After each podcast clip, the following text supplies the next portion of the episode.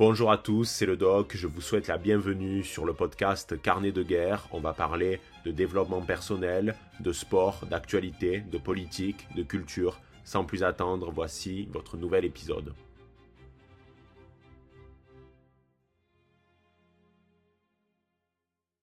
Eh bien, salut à tous, c'est le Doc, j'espère que vous allez bien et on se donne rendez-vous aujourd'hui pour un nouveau podcast sur Carnet de guerre. Je suis bien content de les avoir repris, c'est le troisième épisode en relativement très peu de temps et malheureusement j'ai menti, j'ai euh, menti comme un arracheur de dents puisque je vous avais dit euh, au cours, au début euh, du dernier épisode, donc sur l'affaire Liver King, que je ne vous parlerai pas de sport comme prochaine actualité. Et euh, malheureusement, ben si, je vais vous parler de sport encore une fois. Euh, en même temps, c'est un mois qui s'y prête. Euh, il y a beaucoup d'actualités en lien avec le sport de manière générale, puisque je vais vous parler maintenant de la Coupe du Monde, ou plutôt de mon avis par rapport à cette Coupe du Monde qui se déroule actuellement au Qatar et je vais aborder euh, de nombreuses thématiques dans, ce podcast euh, qui, euh, je l'espère, va vous plaire. Donc, j'ai un chiffre sur les yeux. 17,7 millions de téléspectateurs devant Angleterre-France samedi dernier sur TF1, donc qui est arrivé bien entendu largement en tête des audiences par rapport aux autres chaînes de télé. Donc c'est un score massif, hein, c'est juste énorme, quasiment 18 millions de, personnes. Alors, j'ai du mal à savoir si ces audiences sont calculées par rapport euh, au nombre de télé ou si, par exemple, ça prend en compte à peu près le nombre de personnes qui sont devant euh, la télé. Je pense qu'on peut facilement augmenter à 20 millions avec euh, ceux qui, qui, écoutent, par exemple, à la radio ou ce genre de choses. Donc, euh, facilement, à mon avis, on peut arriver à, 20 millions de personnes qui ont suivi de près ou de loin euh, ce match. Moi, vous connaissez mon avis sur cette Coupe du Monde si vous me suivez depuis euh, quelque temps, que ce soit sur Instagram ou sur YouTube, etc. Je ne la regarde pas. C'est-à-dire que j'ai boycotté pour le coup tous les matchs de cette édition au Qatar, et ce pour, plusieurs raisons qui sont diverses et variées en réalité. Alors déjà, je, tiens à le préciser, je ne jette pas la pierre sur ceux qui décident de regarder euh, cette Coupe du Monde au Qatar. Hein. Ce que je dis là, c'est pas une volonté euh, de supériorité en vous disant oh, regardez, euh, moi, grand seigneur, je, boycotte la Coupe du Monde au Qatar. non, c'est pas du tout dans cette posture-là, même si vous allez voir que je jette la pierre sur, en effet, certaines euh, personnalités ou certaines personnes qui euh, se placent dans euh, une logique de donneur de leçons pendant des mois et des mois et qui décident au final de la regarder. Mais je viendrai sur cette considération un, petit peu plus loin et je pense que vous allez pouvoir comprendre ce que je veux signifier par là. Mais j'ai décidé en effet de ne pas regarder cette Coupe du Monde et pour des raisons diverses. Déjà la première c'est que pour moi, la Coupe du Monde se déroule traditionnellement euh, en été. Euh, c'est un moment qui est festif, qui n'est pas lié donc à euh, l'avant, c'est-à-dire que là, eh bien, les matchs se déroulent au cours du mois de décembre. Et pour moi, le mois de décembre n'est pas celui où l'on regarde une compétition sportive comme la, Coupe du Monde. C'est un mois qui est assez important surtout quand on aime particulièrement les fêtes. Mais bon, ça, c'est de l'ordre du détail. C'est vrai que pour le coup, habituellement, euh, la Coupe du Monde se déroule en été, donc il y a tout euh, un emballage qui est particulièrement attractif. C'est le temps des barbecues, des bières, on regarde des matchs euh, entre amis. Donc déjà, première raison, je trouve que le fait d'organiser une Coupe du Monde en décembre, c'est un peu anachronique. Ensuite, j'ai une mauvaise expérience par rapport à la Coupe du Monde, puisque euh, la dernière qui s'est déroulée en Russie a été importante pour moi. Pas la Coupe du Monde en elle-même, mais il s'est déroulé un autre événement en parallèle. C'est le fait que mon père a eu une, crise cardiaque alors que c'était, il me semble, quelques jours avant le match France-Belgique. Et alors aujourd'hui, il va mieux, hein. il, est, euh, il est bien entendu, il est en vie, il se porte euh, très très bien. Mais c'est vrai que je juxtapose la Coupe du Monde à cet événement qui a été assez traumatisant pour, pour ma famille. Ça a été un moment difficile et d'ailleurs c'était un moment de dissonance euh, majeure parce que d'un côté il y avait la fête partout dans les rues euh, et de l'autre côté il y avait ma famille qui s'était repliée sur elle-même parce qu'on on devait euh, régler cette problématique majeure. On était très fréquemment à l'hôpital de Montpellier pendant plusieurs jours. Euh, et alors, bon, euh, signe du destin pour certains, il a commencé à aller mieux, à, sortir du coma euh, le soir de la finale. Le soir de la finale, donc ça a été après un soulagement. Et d'ailleurs, après, j'ai eu un, été particulièrement heureux quand, quand, mon père a été sorti d'affaires, mais je vous reparlerai de ça une prochaine fois parce que ce sont des considérations assez larges et là on sort complètement de ce cadre. Mais c'est vrai que depuis la Coupe du Monde en Russie, eh bien, forcément, je repense à cet événement dans la mesure où euh, ça s'est déroulé pendant une Coupe du Monde. C'est comme euh, la plupart du temps, on a tendance à juxtaposer tel événement avec un autre. Euh, on se souvient, par exemple, de tel film, par exemple, à une période déterminée, quand, quand c'est sorti en salle, ou par exemple, quand on va sentir une odeur en particulier, ça va refaire jaillir en nous des souvenirs. Donc voilà, c'est vrai que la Coupe du Monde est une période qui est pour moi toujours liée à euh, cet événement qui certes s'est bien fini, mais qui est resté quand même assez, euh, assez majeur dans, dans, dans, ma famille. Ensuite, la grande problématique pour moi, c'est le fait que le Qatar n'est pas une terre du football. C'est pas une terre qui a l'habitude de pratiquer ce sport et on voit bien que ça a été forcé. On voit bien que de toute façon, il y a eu des affaires de corruption. Alors, de toute façon, les affaires de corruption et la FIFA, euh, c'est une histoire ancienne. Hein. je veux dire, c'est pas quelque chose qui est, euh, comment on pourrait dire ça? Ça, a toujours plus ou moins existé. Depuis euh, les balbutiements de la FIFA, il y a toujours eu des affaires un petit peu sordides. Alors, je sais que ça avait pris une ampleur beaucoup plus importante avec le mandat de, Seb euh, Battler, donc euh, Seb Battler qui euh, était vraiment dans, tout un tas de magouilles et qui d'ailleurs est tombé pour ces raisons-là. Donc on voit bien que l'attribution du Qatar, ça a été forcé, qu'il y a eu un enjeu politique, qu'il y a eu des dessous de table. Bon, ça c'est de l'ordre de l'évidence. Ça devait être le cas pour d'anciennes Coupes du Monde, mais là c'est vrai que ça faisait particulièrement euh, forcé. Donc c'est pour ces raisons. Et euh, il y a bien entendu une raison qui est euh, liée au Qatar. Alors non pas que la Russie soit un grand pays qui défend les droits de l'homme, mais on va dire qu'à cette époque-là, j'étais pas du tout politisé, ou du moins pas comme je le suis aujourd'hui. Je m'en foutais un peu de ces considérations-là. Hein. J'étais, encore étudiant, j'étais pas celui que vous connaissez maintenant, donc par conséquent, euh, c'était, ça m'en touchait une sans bouger l'autre, il faut être honnête. Mais là, c'est vrai qu'il y a plusieurs considérations qui me gênent. Tout d'abord, euh, sans être euh, dans une forme d'hystérie par rapport à l'écologie, parce que je ne sais pas du tout ma posture, mais je suis quand même attaché à cette idée de conservation, étant conservateur, donc conserver notre foyer, notre environnement autour de nous, pour pouvoir ensuite le transmettre.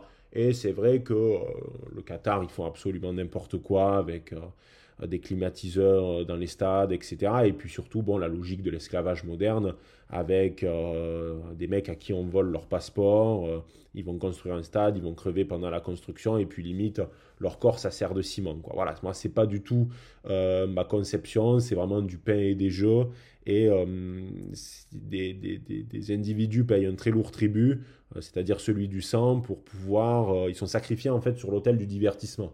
Et ça, ça me gêne. Alors, il y a déjà eu euh, des... Quasiment à chaque fois, il y a, des morts en fait dans, dans la construction des, des, stades, même pour les Jeux Olympiques, même dans les pays développés. Mais c'est incomparable. Hein. Il y a des infographies qui sont sorties et on voit à quel point il y a une différence majeure entre les constructions qui ont eu lieu dans des pays occidentaux et côté de ça, euh, ce qui a eu un nombre de morts au Qatar, alors j'ai pas le, chiffre en tête, je vais peut-être le chercher, mais euh, en tout cas ça a été assez important et j'aime pas j'aime pas me dire que je regarde un événement euh, qui s'est fait sur le malheur de, certaines personnes. À une époque, j'aurais pu m'en foutre totalement. comme c'est le cas d'ailleurs de bon nombre de personnes, mais maintenant j'ai beaucoup plus de mal avec ces considérations-là. Et par conséquent, euh, ça explique aussi pourquoi je ne regarde pas cette Coupe du Monde. Et enfin, parce qu'aussi, je m'intéresse de moins en moins au foot. C'est un sport qui m'attire moins comparé à une certaine époque, il y a de cela 4, 5, 6 ans. Je suis plus attaché maintenant au rugby, puisque je vais voir très fréquemment des matchs de rugby, notamment à Lyon, à Gerland, où il y a le loup qui joue. Et euh, je ne vais pas voir de matchs de foot. Donc je me suis éloigné même euh, de, l'intérêt que je pouvais avoir pour ce sport. Déjà, je n'avais pas un intérêt qui, qui, est majeur non plus, mais voilà, je me suis quand même bien éloigné de cela pour plusieurs raisons. Je trouve que maintenant le foot est devenu euh, vulgaire, bling bling, que c'est je n'aime pas cette logique de, de, de, club qui, où on va te prendre des, des, des, des, mecs qui... Alors il y a aussi ce phénomène dans le rugby, hein, bien entendu, hein, on le retrouve quasiment dans tous les sports. Mais avant, ce que j'aimais dans, dans, le football un peu plus ancien, c'est le fait qu'on défende sa ville, on défende son pays. Et maintenant, euh, eh bien, euh, tu as des gars euh, qui viennent absolument de toutes les nationalités, qui jouent par exemple à Paris, qui joue à Lyon, etc.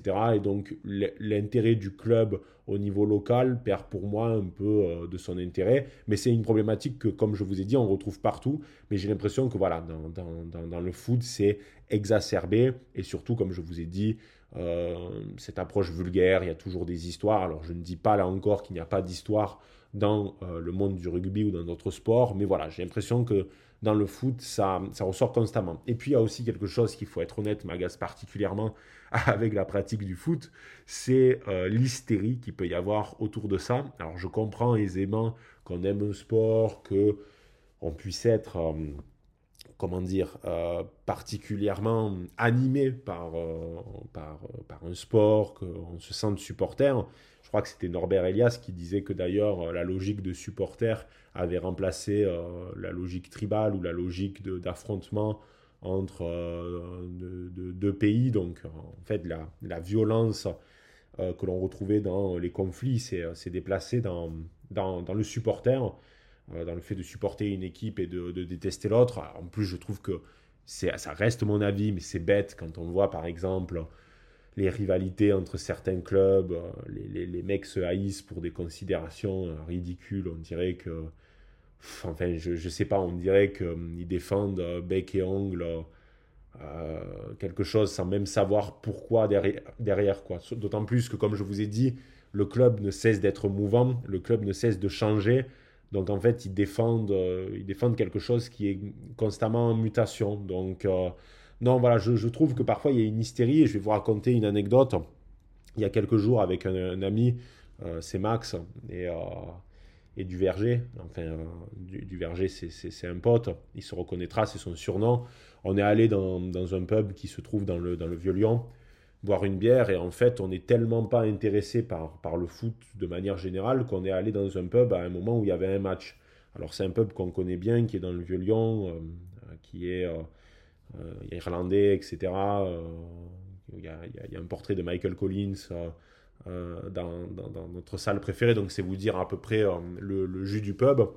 Et euh, on se met dans un coin où il n'y avait pas de télé parce qu'on ne voulait pas voir le match, quoi. Donc, vu qu'on est dans une logique de ne pas vouloir le regarder, ben, on le fait jusqu'au bout. Et quand on rentre dans cette salle du pub, c'était assez dérangeant parce que on avait l'impression de rentrer dans un endroit très solennel, c'est-à-dire que tout le monde avait les yeux fixés sur la télé et personne ne disait rien. Personne ne disait rien. Le son était très bas dans la mesure où euh, bon, les, les, les, commentateurs sont pas souvent très pertinents. Euh, et ça, c'est un phénomène que je relève euh, partout. Donc, il n'y a pas d'intérêt spécialement d'écouter les, commentateurs. Mais il y avait un silence de mort quasi religieux. J'avais l'impression que certains allaient taper une prière devant la télé. voilà, ils priaient le Saint Foot. Et je trouvais que ça faisait bête. Il y avait un gars. Alors putain, lui. Alors là, il était complètement hystérique. C'est-à-dire que dès qu'un joueur français, je ne regardais pas le match, mais je le comprenais par rapport à ce qu'il disait, dès qu'un joueur français se rapprochait des cages adverses, il poussait des cris hystériques. Mais quand je vous dis hystérique, c'est pas un cri du genre allez, allez, ou, enfin, on est, dans le match, on est animé. Mais là, c'était de l'ordre de l'hystérie. C'est-à-dire qu'on avait l'impression que l'avenir de sa famille, où la, la potentielle survie de sa propre mère dépendait de l'issue du match. Et, je vais même vous dire un truc, il gueulait tellement que même les autres qui étaient dans cette posture quasi religieuse étaient agacés et sa propre copine à ce mec le regardait en mode putain mais pourquoi je sors avec cette merde? Pourquoi je sors avec ce gars quoi? Et euh, c'était gênant. Bon bref, c'est pour vous dire et c'est quelque chose qui... Voilà, je trouve que ça, ça, ça fait bête. Après, c'est un avis personnel. On peut bien entendu aimer le foot, mais quand on tombe dans une forme d'idolâtrie, je trouve que c'est toujours un peu, euh, un peu gênant, et surtout quand on assiste à ce type de scène. Et d'ailleurs, ce, qui m'a fait beaucoup rire, c'est que dès que ça, dès qu'en fait le match a été, comment dire, euh, dès que les Français ont conservé une avance, alors je ne sais plus quel match c'était, hein, et je m'en excuse, mais en gros les gens se sont barrés. Les gens se sont barrés, même ceux qui regardaient religieusement, parce qu'on avait l'impression qu'ils participaient à euh, cet élan, cet élan populaire de regarder le foot, mais qu'au final, c'était une posture. C'est-à-dire qu'au fond, ils en avaient un peu rien à foutre, mais parce que vu que tout le monde le regarde, on va le regarder ensemble. Et dès que euh, le match était vraiment sur la fin, vers 70, 80 euh, minutes, ben, les gens se sont barrés. Les gens se sont barrés parce que ils avaient vu ce qu'ils avaient à voir, ils savaient que les Français euh, allaient gagner, donc il n'y avait pas, pas d'intérêt de rester plus. Et j'ai trouvé ça, là encore, très con, parce que à regarder un match, tu le regardes jusqu'au bout. Enfin bon, Passons. Donc, c'est pour toutes ces raisons que je ne regarde pas la Coupe du Monde au Qatar, mais comme je vous l'ai dit, euh, le fait que des gens puissent la regarder, vraiment, j'en ai, j'en ai rien à faire. Hein. Je, sais que parmi mes abonnés, sûrement si tu m'écoutes, tu regardes peut-être la Coupe du Monde, et franchement, je n'y vois aucune euh, objection. Hein. C'est, un avis personnel. On a envie de la regarder, on la regarde. On n'a pas envie de la regarder, on ne la regarde pas. Et c'est tout. Et euh, j'irai jamais jeter la pierre sur quelqu'un qui décide de regarder un euh, match de foot, surtout s'il n'est pas politisé. Donc vraiment, euh, il n'y a pas, ou, du moins qui n'est pas animé euh, par, par, par, certaines choses. Donc vraiment, il n'y a pas du tout de jugement de valeur par rapport à ceux qui le regardent. Par contre, il faut quand même nuancer ce propos avec un certain type d'individu. Un certain type d'individu que l'on va appeler les donneurs de leçons sur le climat. C'est-à-dire que depuis quelques années, on assiste à euh, constamment euh, des leçons. Les Français euh, sont sermonnés pour tout un tas de, problématiques, hein, d'ailleurs hein, diverses et variées, qui ne touchent pas forcément qu'à l'écologie. Mais voilà, on va sermonner les Français, on va leur dire à quel point ce sont des connards, à quel point ils font les choses mal, et à quel point ce sont des gros pollueurs méchants. Et ça, c'est particulièrement agaçant. Alors, c'est vrai qu'il faut développer une fibre un peu plus responsable sur ces questions-là, mais j'ai beaucoup de mal avec le double discours. C'est-à-dire que je vais vous donner un exemple très simple. La dernière fois, je ne regarde pas la télé de base, euh, et ça m'arrive quand je, suis invité à droite et à gauche de regarder la télé parce que ça fait partie du rituel, donc je la regarde en même temps. Et euh, souvent, dans mes proches, euh, on regarde M6. Regarde M6, c'est le 1945 qui est le journal d'M6. Ce journal-là a l'habitude de constamment parler de problématiques en lien avec l'écologie et de sermonner les Français sur le fait qu'il faut toujours faire plus d'efforts, faut toujours faire mieux, etc. Et je ne parle même pas du, du, fait que depuis la crise énergétique, on nous cesse de nous rabâcher que de toute façon on n'aura pas d'électricité, que si on n'a pas d'électricité, c'est de notre faute et c'est absolument pas à cause de la démagogie notamment d'Hollande qui a fait fermer Fassenheim ou ce genre de choses. Euh, ce n'est pas non plus à cause de notre euh, mauvaise euh, gestion de notre énergie et surtout de notre posture pendant la guerre en Ukraine. Donc ce n'est pas à cause de ça, c'est à cause de nous. Et il y a toujours le levier de la peur qui est agité par Macron avec la possibilité qu'il y ait des coupures. Euh, donc, euh, fermez vos gueules, faites les choses comme il faut, mettez votre thermostat à 19, voire moins, euh, mettez vos masques et vous serez des parfaits citoyens français, bien dans les rangs, bien dans les clous. Voilà, ça, c'est l'homélie que l'on écoute dans la plupart des journaux et que l'on a écouté pendant ces deux dernières années par rapport donc à la crise sanitaire. Et le 1945, qui est un journal qui ne cesse de euh, répéter à quel point il faut faire des efforts en lien avec l'écologie. Et pendant quelques mois avant euh, la Coupe du Monde, il ne cessait de matraquer euh, à quel point euh, c'était anormal que cette Coupe du Monde se déroule au Qatar, qu'il fallait limite à demi-mot la boycotter, que c'était pas bien, qu'il ne fallait pas soutenir ça. et ils avaient le droit d'ailleurs. Ils avaient le droit de dire, et j'y crois fondamentalement, qu'ils trouvaient que cette Coupe du Monde reposait sur des bases malsaines, c'est mon cas, et ils avaient le droit de dire qu'ils souhaitaient la boycotter. Donc il n'y avait, avait pas du tout de problème par rapport à ça. Et là, depuis quelques semaines, vu que de toute façon il n'y a pas eu de mouvement de boycott, donc ça veut dire que nombre de donneurs de leçons sur le climat ou sur les droits de l'homme ont fini par craquer. Je suis convaincu que certains ont joué le jeu jusqu'au bout, mais je serais très intéressé de voir qui a craqué dans le lot, parce qu'il est évident qu'à l'échelle de la France, euh, nombre d'entre eux ont succombé. Et euh, d'ailleurs, je vous dis ça que j'ai des exemples euh, dans, mon cercle. Hein. J'ai des exemples de personnes qui sont des donneurs de leçons sur le climat, qui va te reprocher, enfin, de mon cercle proche, oui et non, on se comprend parce que je ne les fréquente pas tous les jours, mais des gens qui vont par exemple te reprocher une consommation de viande, qui vont te faire la leçon sur le Qatar et qui ont été les premiers à regarder tous les matchs de l'équipe de France. Donc moi, ce que je dénonce, c'est ce double discours. Et pour revenir à M6, donc M6 euh, nous a sermonné pendant des mois entiers que c'était pas bien.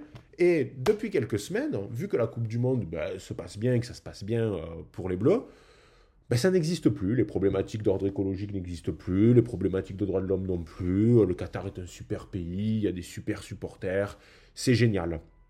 Et d'ailleurs, ça, ça, a touché le comble de l'hypocrisie quand M6 a fait là récemment, donc euh, dans le cadre du 1945 ou du 1245, puisque, ou du 1345, enfin du, de l'équivalent le midi, où en fait un journaliste d'M6 présente euh, une espèce de tunnel au Qatar où en fait on peut courir sur 1,5 km à l'extérieur et c'est climatisé. Donc une, aberration de faire ça, c'est complètement con. Et le journaliste court tranquillement sur euh, cette, euh, cette piste, donc climatisée, et il pose des questions à des gens qui courent en disant il court lui-même, hein, donc il l'utilise, et il dit ouais, euh, écologiquement parlant, c'est pas top. Il demande l'avis aux gens. Et les gens lui disent bah, on s'en bat les couilles parce que nous, on est, des Qataris, on n'en a rien à foutre. On n'en a rien à foutre parce que on laisse euh, les Français et d'autres pays euh, se serrer la ceinture, mais nous, on ne changera pas. D'ailleurs, c'est comme, comme les Américains hein, au, final. Et là, on, a affaire au stade euh, final de l'hypocrisie, c'est-à-dire qu'on a ce journaliste qui pose des questions, et je trouve que matériellement, ça, représente parfaitement l'hypocrisie tout autour de cette Coupe du Monde. On a un journaliste qui pose des questions à des Qataris par rapport à la pertinence euh, de ce tunnel climatisé, mais lui-même l'utilise, c'est-à-dire lui-même s'est mis en tenue de sport et il court, et il a dû faire euh, le parcours entier. À quel moment tu peux être audible quand euh, tu parles constamment d'écologie, que tu donnes des leçons, que tu dis aux Français faites des efforts, etc., et qu'en même temps, tu utilises des infrastructures qui, euh, qui représentent vraiment un excès euh, euh, de pollution complètement aberrante. C'est-à-dire qu'il ne faut pas tomber dans un excès, comme je vous ai dit, de, personnes qui deviennent complètement hystériques sur des questions en lien avec l'écologie, notamment des gens qui disent je ne veux pas faire d'enfants, même si vous connaissez mon avis sur cette question-là, je pense que les jeunes qui disent je ne veux pas faire d'enfants pour des considérations en lien avec l'écologie, c'est des conneries. La vérité, c'est qu'ils sont narcissiques. La vérité, c'est qu'ils pensent qu'à eux. La vérité, c'est qu'ils ne sont pas prêts à être adultes et à être des adultes responsables, donc des parents. Et par conséquent, ils cachent leur lâcheté derrière des considérations en lien avec l'écologie. Ça, ça, j'en suis convaincu. Il y a peut-être euh, quelques personnes qui euh, vraiment croient en, au fait que ça va sauver euh, la planète, mais la plupart du temps, c'est pour cacher leur lâcheté immense. Donc ça, c'est une certitude. Donc, tout ça pour vous dire que le problème, c'est le double discours. Le problème, c'est ça. Ce sont. Alors, après, on peut dire oui, mais le doc, c'est de la pureté militante. Euh, c'est pas bien de tomber dans, dans cet aspect-là. Oui, c'est vrai, on pourrait dire qu'après, c'est une forme d'excès. Mais si tu es capable de dénoncer une Coupe du Monde à de multiples reprises, qui est une aberration sur des, sur des tas de, de sujets, et que de l'autre côté, tu vas donner des leçons pour euh, des petits trucs du quotidien, ben forcément, euh, tu n'es pas audible même pour euh, les petits détails. C'est-à-dire que si tu es capable de valider quelque chose qui est de l'ordre de l'aberration, C'est-à-dire qu'en parallèle, euh, des petits gestes du quotidien à la con, tu les fais pas non plus. Donc c'est ça, moi, qui me gêne. C'est ce double discours qui se focalise à la fois sur les gens de droit de l'homiste ou alors sur euh, des questions en lien avec l'écologie. C'est comme, par exemple, je me souviens d'un tweet de, de, Glucksmann, je crois, qui dénonçait le fait qu'Apple fabriquait des, iPhones par des Ouïghours ou une problématique de, de ce type. Et sous le tweet, il y avait marqué tweeter avec mon iPhone ou tweeter depuis mon iPhone. Alors il a le droit d'utiliser Apple, c'est pas ça le problème, mais sois au moins cohérent au regard de tes idées, c'est-à-dire essaye par exemple, je sais pas, d'acheter une autre marque euh, si tu détestes Apple, parce que en réalité, quand tu vas acheter euh, ton euh, iPhone, eh bien, tu auras beau dire n'importe quoi par rapport à la problématique des Ouïghours, ben, de toute façon, ça veut dire qu'à un moment, tu as soutenu Apple. Alors bien sûr, la pureté militante, elle a ses failles, parce que forcément, on dénonce tous certains euh, phénomènes et on y tombe dedans. Moi, vous savez, je suis le premier à vous parler du fait que la France est très américanisée, que c'est un problème, et je suis pourtant le premier à vous parler d'œuvres qui sont issues euh, des États-Unis. Donc, euh, faut pas non plus, faut s'en rendre compte. Mais ça, déjà, c'est bien de s'en rendre compte, et c'est bien de le dire. Est-ce que il y a vraiment cet effort qui est fourni par ceux qui étaient les donneurs de, leçons sur, le, sur, la Coupe du Monde. Euh, voilà, moi je ne pense pas. Je pense pas qu'il y a cet effort intellectuel. Je parle même pas de, Macron qui dit dans un premier temps qu'il ne faut pas euh, lier euh, sport et politique. Mais si, malheureusement, le, le, sport et la politique ne, ne font qu'un. Et ça, ça date déjà depuis des années, ça date déjà depuis la guerre froide, notamment avec ce qu'on appelle le miracle sur la glace, qui est la confrontation au hockey sur glace des États-Unis et de l'URSS. L'URSS étant à cette époque-là l'équipe reine en la matière, les Américains ont fini par gagner. Donc si le, sport est éminemment euh, politique, on peut parler euh, des JO de Berlin, etc. Bien entendu que euh, le sport peut être un outil de la propagande politique. Et d'ailleurs, Macron, il me fait beaucoup rire quand il dit qu'il ne faut pas mélanger le politique et le, et le sport, mais quand euh, les Bleus ont gagné il y a de cela euh, quelques années. Il a bien sauté sur l'occasion pour essayer de redorer son blason. Et là d'ailleurs, qu'est-ce qu'il va faire? Il va aller assister au prochain match de l'équipe de France. Donc voilà, c'est ce double discours qui est agaçant. Et comme je vous ai dit, et comme je le répète, ça ne me gêne pas que les gens regardent la Coupe du Monde. Euh, mais il faut essayer d'être cohérent et audible. Et ça me paraît difficile. Maintenant que j'ai abordé cette question, il faut euh, parler d'un autre sujet qui est extrêmement important aussi et qui est un aspect plus civilisationnel et identitaire, puisque, comme vous le savez, donc le, Maroc a gagné euh, plusieurs, euh, plusieurs matchs. il, me semble qu'ils ont gagné l'Espagne, il me semble qu'ils ont gagné le Portugal. Et la France va jouer contre eux. Alors, je vous dis, je ne suis pas du tout, donc je suis parce que en fait, la Coupe du Monde vient à vous. Même si vous ne la regardez pas, elle s'impose. Et vous allez vite comprendre pourquoi. Donc je crois que euh, la France va jouer contre le Maroc samedi prochain. Si je dis pas de conneries, enfin bon, de toute façon, on s'en fout. On sait qu'ils vont euh, jouer les uns contre les autres. Et là, on va assister à un choc des civilisations 2.0. Là, on va assister à quelque chose de euh, très intéressant parce que, quelle que soit l'issue de ce match, il y aura euh, vraiment une euh, logique de, confrontation, parce que, voire même de, revanche, parce que pour certains supporters marocains, il y a une volonté d'humilier la France, il y a une volonté de gagner parce que la France représente cet État colonisateur, méchant, raciste, fondamentalement mauvais, quoi, quasi l'état du malin. Et le, Maroc doit gagner euh, grâce à Dieu. Il y a un peu cette, logique-là, et je vais vous donner euh, un exemple euh, très, très, très simple. Il y a quelques jours, donc moi j'habite à Lyon, j'étais sur ma terrasse en train de prendre un apéro des plus, des plus agréables, et c'est à ce moment-là que le, Maroc a gagné sur le Portugal. Et je l'ai compris pourquoi, parce qu'il y a eu des débordements directement en bas de chez moi. Euh, il y a un pub où ils ont renversé euh, des sapins de Noël, des choses comme ça. Euh, directement, ils ont allumé un fumigène directement sur place, ils ont tout laissé en vrac, ils gueulaient à la Wakbar, enfin ce, genre de considération. Moi, je filme pas ça parce que ça me dépasse tellement que que j'ai pas envie de le filmer pour le partager. Je trouve, ça complètement. C'est pas mon délire. Après, je sais qu'il y en a qui, qui, le font et de toute façon, on a vu des images un peu partout, que ce soit à Paris, à Bruxelles, euh, etc. Donc, il y a vraiment une, logique de revanche. Euh, euh, pour certains supporters marocains, c'est en fait s'ils gagnent, c'est grâce à Dieu. Donc, c'est même pas grâce à des considérations d'ordre sportif.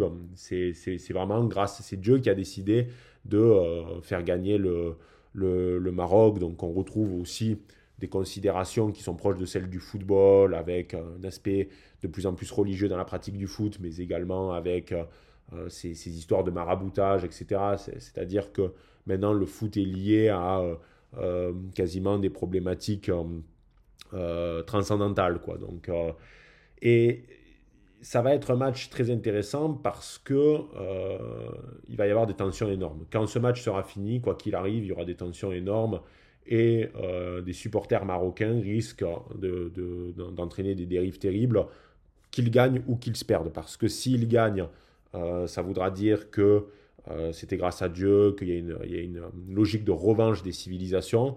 Et si par contre la France gagne et que par exemple c'est serré, l'arbitrage aura été mauvais, etc., je vous le dis maintenant, quoi qu'il arrive, il y aura des débordements.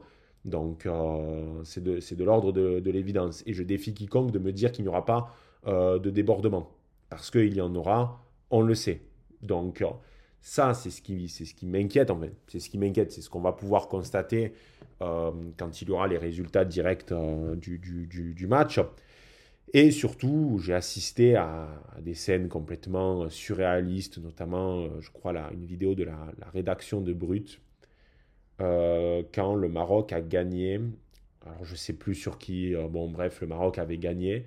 Et là, on voit euh, une salle, donc une rédaction pleine, qui est dans l'excès, enfin l'excès total. Ils ont gagné, ils sont contents. Alors je, je, comprends que des ressortissants marocains qui sont attachés à leur, à leur, pays puissent être contents pour le Maroc, mais là on voit que c'est vraiment dans l'excès. Et surtout, il y a des individus dans le lot qui ont dû aller euh, deux semaines à Casablanca euh, ou dans les coins euh, les plus modernes du Maroc, qui se sont sentis marocains et qui fêtent la victoire du Maroc comme si c'était le plus, le plus bel événement de leur vie. Mais même parfois, c'est surjoué, ça, ça en est trop, c'est un sketch.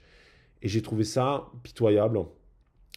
Parce qu'on peut aimer une équipe étrangère pour des considérations sportives, euh, j'ai beaucoup aimé par exemple euh, le jeu et le parcours de, de, l'équipe italienne au cours de, l'Euro. J'ai trouvé qu'ils avaient magnifiquement bien joué et qu'ils méritaient euh, de remporter l'Euro, contrairement aux Français qui pour le coup vraiment avaient été très mauvais durant cette, cette, compétition. Mais vraiment les Italiens avaient été excellents et c'est vrai que j'avais pris du plaisir à regarder les matchs des Italiens parce qu'ils jouaient très bien pour le coup.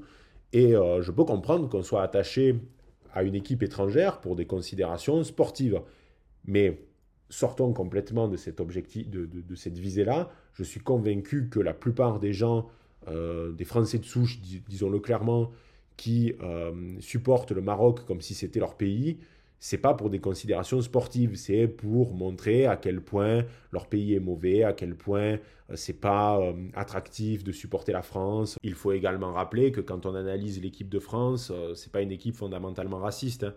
Je veux dire, c'est une équipe multiculturelle avec des joueurs qui viennent d'origines diverses. Alors, comme je vous ai dit, je peux comprendre aisément qu'on soit attaché euh, par exemple, quand on a des origines, qu'on soit attaché à une équipe, c'est normal quand on a des origines quelque part, mais ça démontre quand même une forme d'échec dans le processus d'assimilation, et on peut parler des Marocains, mais aussi euh, pour euh, d'autres nationalités, hein. c'est pareil également pour, pour, pour, les autres, mais le problème c'est que avec les supporters marocains, on a vraiment une logique de revanche, euh, il suffit de voir, comme je vous ai dit, euh, les, supporters. Moi, j'ai entendu des trucs à Lyon que je ne vais pas spécialement vous répéter euh, directement en podcast pour des raisons évidentes, mais j'ai pas besoin de vous faire un dessin. C'était des insultes à l'encontre de la France, de l'État, de la police, même de d'autres supporters qui étaient dans le coin, des supporters français, puisqu'il y avait le match après. J'ai assisté à des scènes complètement surréalistes.